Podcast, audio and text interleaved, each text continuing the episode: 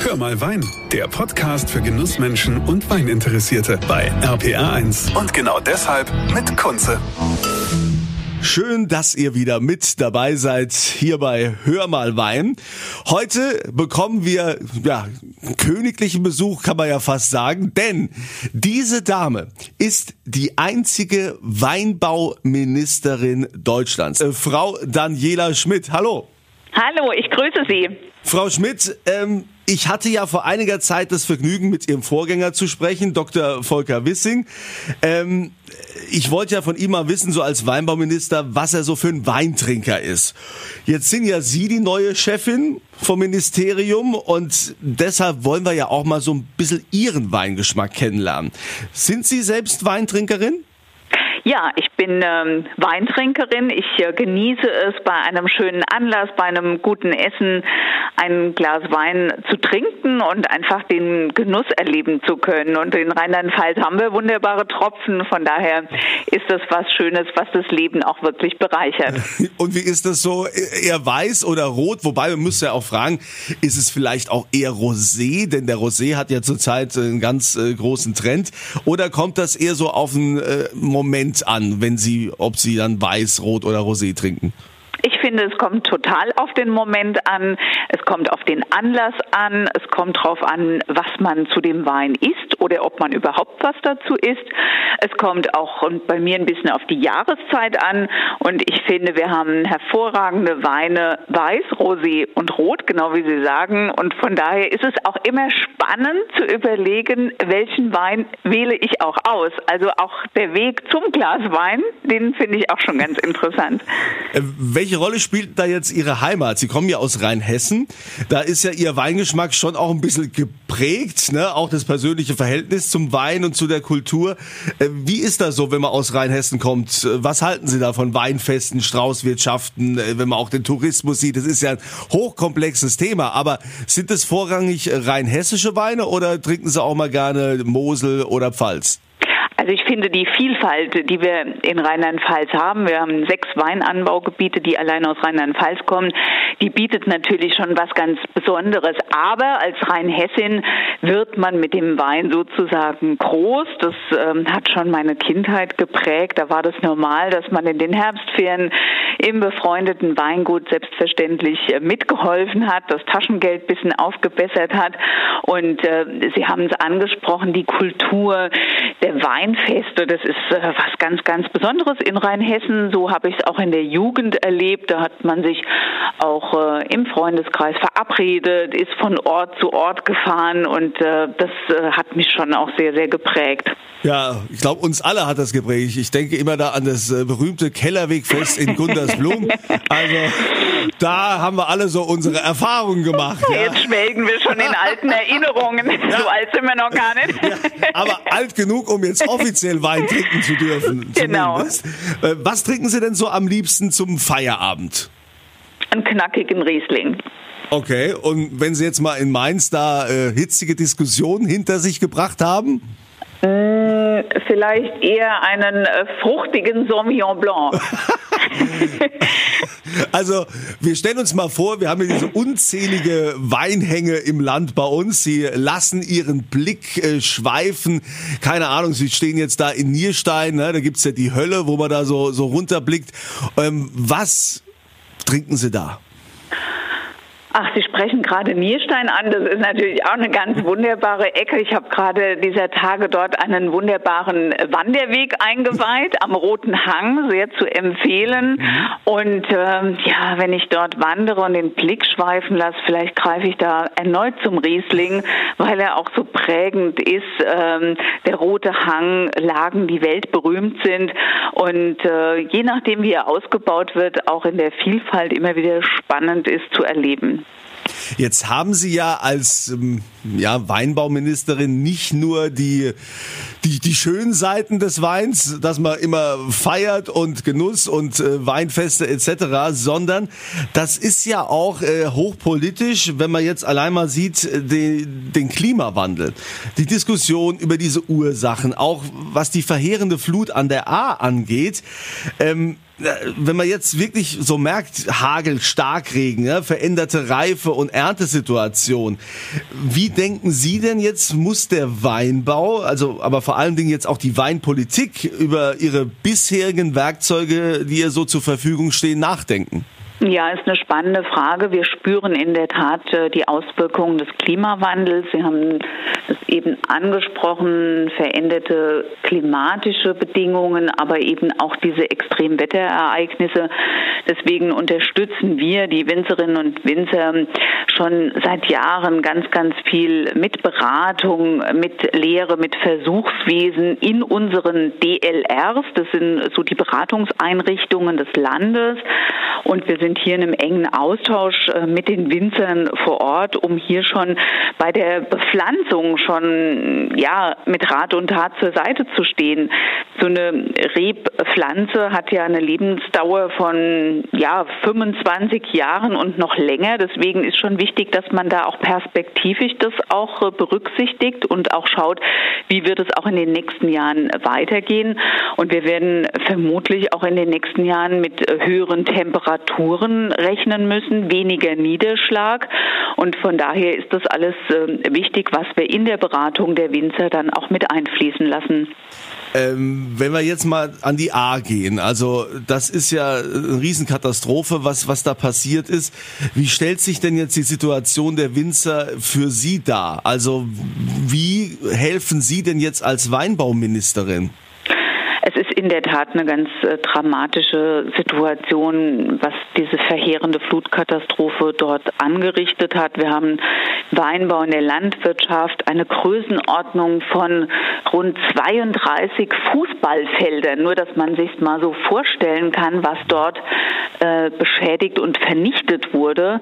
Und ähm, das ist natürlich äh, eine enorme Herausforderung, weil auch die A eine ganz, ganz wichtige Weinanbauregion Region ist und der Weinbau dort auch eine ganz wichtige wirtschaftliche Rolle spielt. Beeindruckend, das will ich vielleicht vorweg sagen, fand ich diese ganz, ganz große Hilfsbereitschaft und Solidarität aus der Gesellschaft, aber natürlich auch von den Berufskollegen. Da haben Winzer Aktionen ins Leben gerufen, Winzer helfen Winzer, haben Pakete geschnürt, haben die an äh, Weinliebhaber verkauft und den Erlös gespendet. Die Landjugend hat sich auf den Weg gemacht und einfach ähm, Weintechniker, äh, Winzer, die gesagt haben, wir wissen, wie äh, es geht, wir fahren los und wir helfen, weil die Ernte steht vor der Tür und hier darf auch keine wertvolle Zeit äh, verloren gehen. Und äh, das zunächst, wo wir gar nicht genug dankbar sein können für diese Unterstützung. Aber selbstverständlich helfen wir auch mit allen Kräften. Wir haben äh, direkt auch an diesem DLR eine Taskforce eingerichtet, die unterstützt, die berät, die hilft. Ähm, wir haben die Soforthilfe auf den Weg gebracht. Ähm, 162 Anträge für für Winzerinnen und Winzer sind hier auch äh, bewilligt. Also da sind wir dran. Jetzt geht es natürlich darum, die Wiederaufbauhilfe, wo es um den Wiederaufbau, die Erstattung der tatsächlichen Schäden auch geht. Und das ähm, ist ganz, ganz wichtig, weil es wurde Gerätschaft zerstört, es wurden Fässer weggespült. Und hier brauchen wir wirklich so Unterstützung, dass eben die Betriebe in der Zukunft wieder sich aufstellen können, wieder wirtschaften können, wieder auch agieren können. Und da sind wir mit Nachdruck dran und ähm, ja, auch in einem engen Dialog immer wieder auch vor Ort zu schauen, was braucht. Ja, wir hatten auch durch die extremen Niederschläge auch die Gefahr von Pilzbefall. Deswegen haben wir auch kurzfristig äh, Hubschrauberflüge für Spritzungen auch möglich gemacht. Also das sind alles ganz, ganz wichtige Dinge, wo wir im engen Austausch sind, wo wir helfen und wo wir versuchen, auch eine Zukunftsperspektive wiederzugeben. Gut, das ist natürlich auch ein Thema, das sich in diesem Jahr allein nicht erledigt haben wird. Das äh, wird jetzt einige Jahre dauern. Aber das ist ja gut zu wissen, auch für die WinzerInnen, wie man das so schön mhm. sagt, dass äh, da in Zukunft auch Unterstützung vom Weinbauministerium da ist, um eben diese A-Region auch zu erhalten. Jetzt äh, sagt man ja oft so als Schlagwort, der Weinbau als Kulturlandschaft macht Rheinland-Pfalz einzigartig als Bundesland. Wenn man dieses Schlagwort jetzt nimmt, was bedeutet das aus Ihrer Sicht für uns, also die wir hier leben?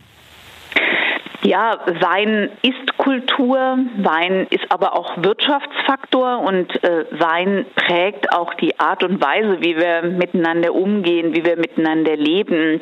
Und das macht es in der Tat so einzigartig, weil es einerseits auch sehr traditionell geprägt ist, aber auch andererseits zeigt, was auch an Innovation auch äh, vorangetrieben wird. Wenn wir mit unseren Winzerinnen und Winzern im Land sprechen, die wollen sich zum einen ganz klar als Unternehmer sehen, die wollen aber auch mit Hightech im Weinberg auch zeigen, wie man wirtschaftliche Interessen mit nachhaltigen Interessen auch sehr, sehr gut zusammenbringen kann.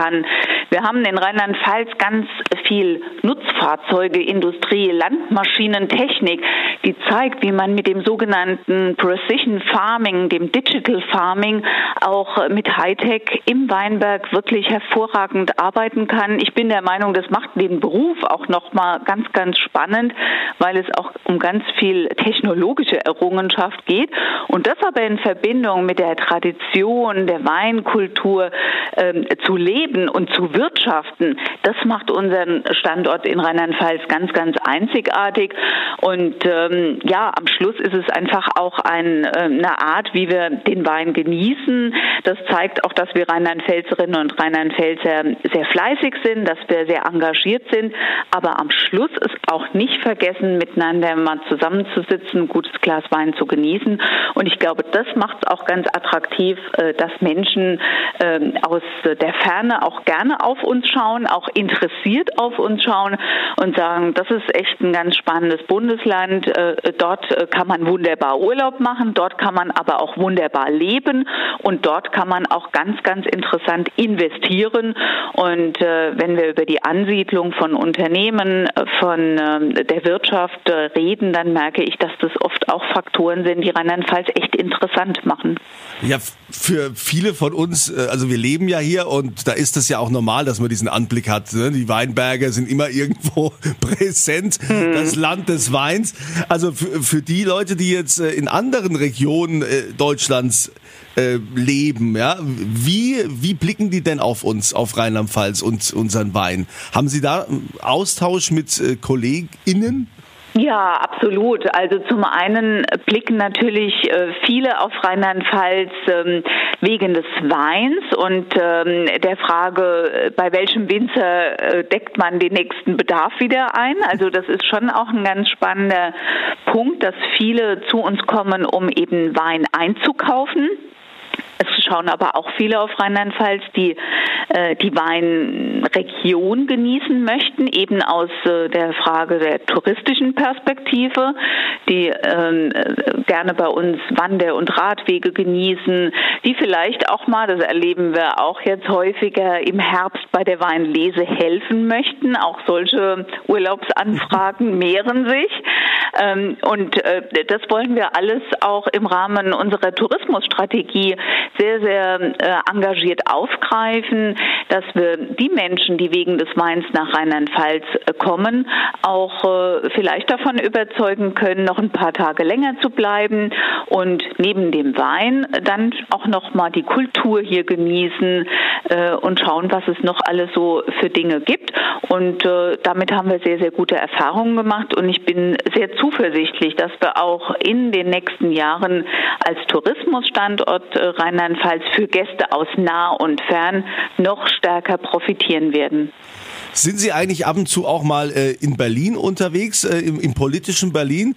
Gibt es da vielleicht auch bei Ihren, bei Ihren Parteikollegen oder so auch mal immer Anfragen, ach hier, Daniela, könntest nicht mal wieder eine Kiste aus Rheinhessen mitbringen?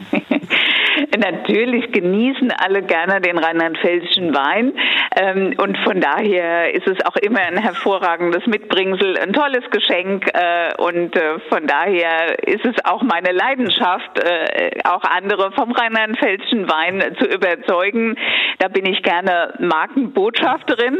Und bei den hervorragenden Produkten fällt mir das ehrlich gesagt auch nicht schwer. Ja gut, also ich meine, das ist ja auch eine schöne Marke. Wir sagen ja Rheinland-Pfalz, Gold im Glas. Glas, Spitzenwein aus Leidenschaft und da müssen wir uns in Rheinland-Pfalz auch äh, gar nicht verstecken. Ich verlose natürlich auch wieder Wein auf meiner Kunst Facebook-Seite und äh, liebe Frau Schmidt, liebe Frau Ministerin, unsere einzige Weinbauministerin Deutschlands, da ist man ja immer sehr stolz drauf, das müssen wir ja nach vorne stellen, dass wir das haben. ich wünsche Ihnen weiterhin viel Erfolg in Ihrem Amt, dass Sie auch den Wein, unseren rheinland-pfälzischen Wein, nach wie vor groß machen und nach außen tragen, was wir hier für tolle Produkte haben und vor allen Dingen für tolle Menschen und eine wunderbare Landschaft. Und äh, ich danke Ihnen für dieses Gespräch und sage ja immer wieder gern, immer volle Gläser. Sehr zum Wohl. Das war Hör mal Wein, der Podcast für Genussmenschen und Weininteressierte mit Kunze auf rpa1.de und überall, wo es Podcasts gibt.